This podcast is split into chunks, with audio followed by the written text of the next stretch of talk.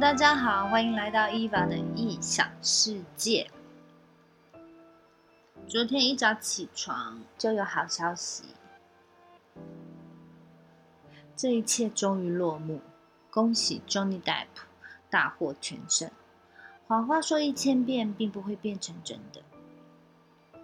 凡事是讲求证据的，这件事告诉我们，做人别欺人太甚。刚开始的不计较是因为善良，并不代表你可以一而再、再而三的欺负人。正义只是迟来，但从来不会缺席。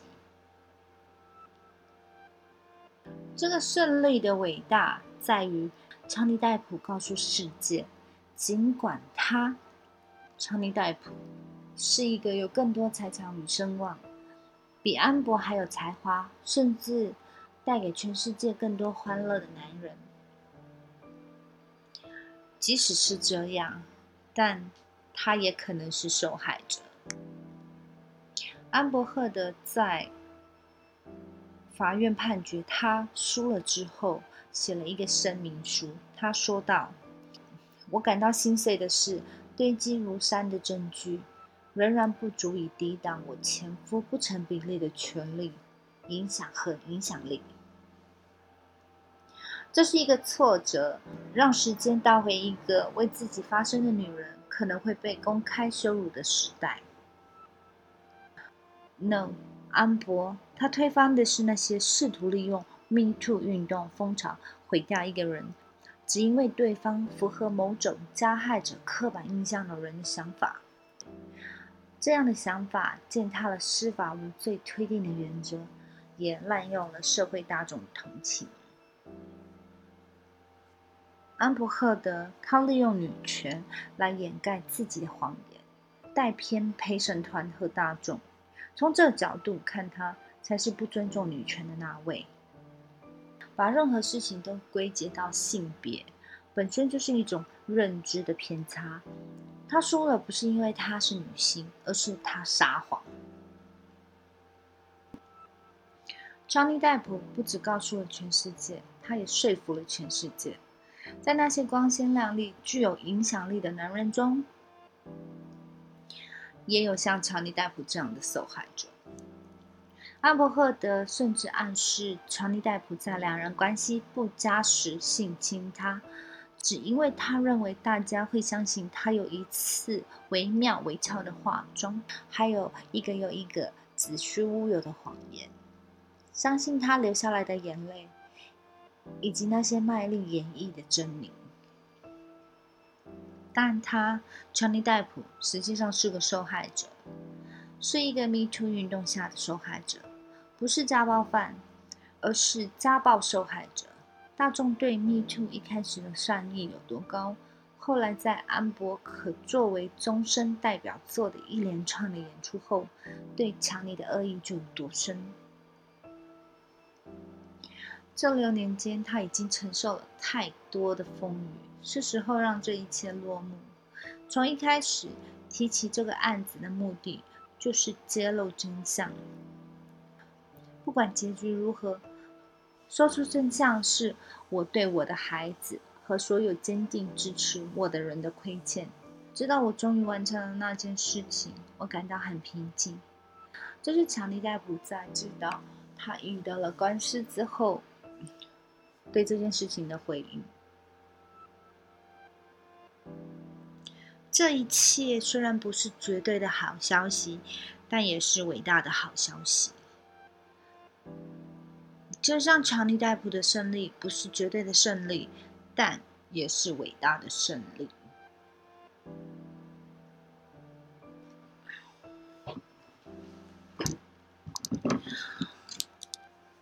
嗯接下来要跟大家聊一下，就是我六月一号看到我的肿瘤科医师之后，他跟我解释什么叫临床试验，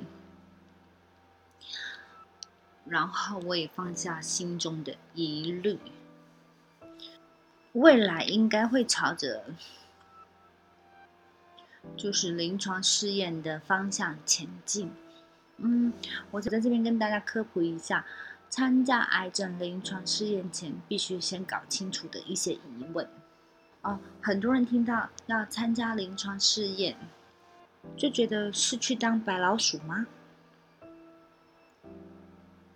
其实，临床试验指的是以人为对象的试验，举凡新药、新医疗技术或器材研发，都需要各期临床试验来证明效果、安全性或可行性，才能通过卫生主管机关的审查，运用在一般的病人。说临床试验是医学进步的动力，一点都不为过。很多人一听到医师问他要不要加入临床试验，马上联想到是当白老鼠，连初步了解都不愿意。对临床试验的恐惧和误解，可能会让一些病人失去机会接受比现有的治疗更有希望的治疗。我在这边列了几点在临床试验前大家会有的疑问。第一点。医生问我要不要参加临床试验，表示现在的治疗没效。那也不见得，大部分疾病的治疗都有进步的空间。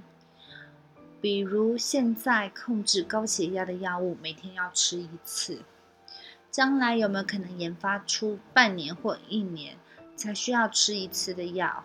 尤其癌症会致命。医界不会自满于只让病人存活于三到五年，一直在求进步。如果可能有比现在治疗效果更好的药，有助于病情控制，医师就会问符合条件的病人有没有意愿参与临床试验。然后第二点呢，就是。参加临床试验一定可以用到新药吗？如果随机分配到对照组，可能就无法及时使用新药。临床试验通常会将病人随机分为实验组和对照组，使用新药为实验组，原有的标准治疗为对照组。以比较新药的疗效是否比原有的治疗好。如果病人被分到对照组呢，就不会用到新药，但仍然会接受标准的治疗，不会放着疾病恶化不治疗。而且参加临床试验，因为要密切追踪治疗状况，常常能够得到较好的医疗照护。很多临床试验是双盲设计，也就是研究团队并不知道哪个受试者在实验组或者是对照组，受试者也不知道自己在哪一组，直到试验结束才会解盲。如果实验组的治疗效果好，疗效较好，存活时间延长或副作用较小，优于对照组，那么新药就有机会申请药证并上市，或。取代原有治疗，成为新的标准治疗。新药不一定有效，既然还在试验阶段，就代表它的疗效还不是非常的确定。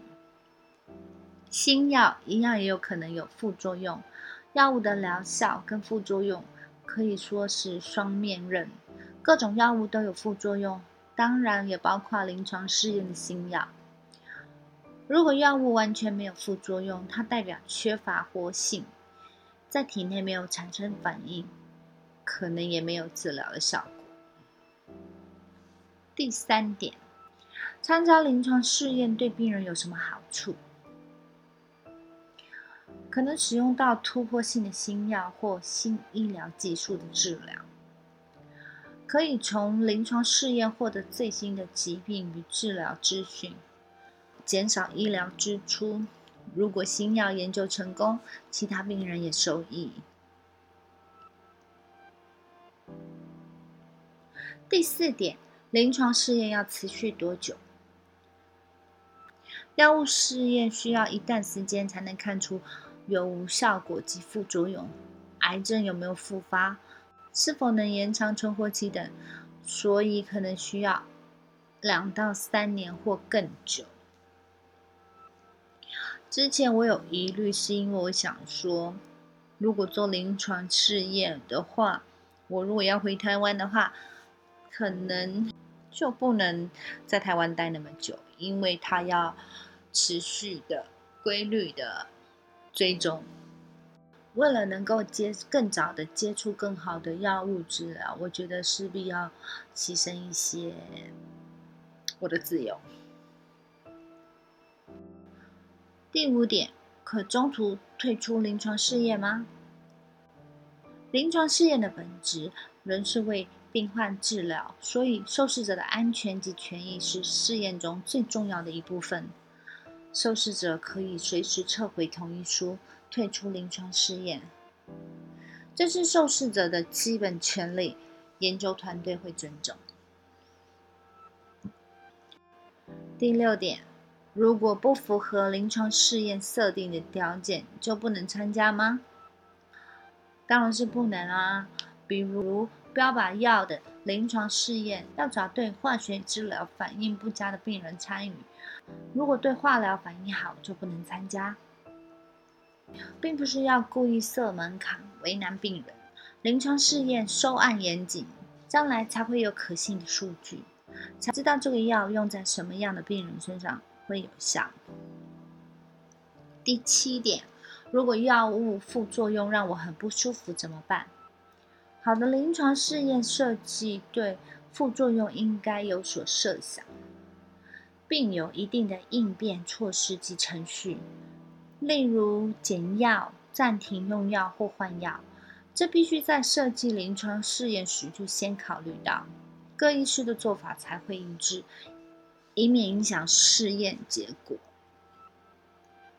第八点，多久会追踪检查一次？依据各实验的不同性质及不同的阶段，需进行追踪的频率也不同。嗯，在临床试验进行时，受试者可能每星期或每个月需要回诊治疗，并做验尿、抽血等检查。试验结束后。仍有可能每三到六个月或一年追踪一次，受试者会跟医师或研究护理师接触，不会跟药厂人员接触。听完这几点，大家应该对临床试验会有一些了解，所以，嗯。就跟大家报告一下，就是我未来会朝临床试验的方向前进，但是因为，嗯，要接受一些新药，我必须要先停止我现在服用的药一星期，啊，有的要到两星期不等哦，甚至我刚看了小红书，在中国大陆还有的要停药一个月，嗯，所以就是每个国家每个医院都不一样。还有必须，我我的医生给我两种临床试验的选择，当然就是你一次也只能选择一种临床试验。有一个试验就是必须要先验血，然后看看我的 DNA 之中有一些我不知道什么东西。如果 match 的话，我就要做第一个临床试验。然后，就算我的 DNA 里面没有某种成分可以符合我使用的第一个临床试验的药物，也无所谓，因为我第二个临床试验它并不需要就是验血，然后查我的 DNA。所以六月一号验血之后，我们就等下个礼拜，然后看到底是要做第一个临床试验还是第二个临床试验喽。这一集节目就到此为止喽。嗯，下个礼拜我们再看看 What's going on。然后，如果喜欢我节目的人，希望你们能订阅跟分享给你的好朋友。我需要收视率。那就这样喽，那我们下周见，拜拜。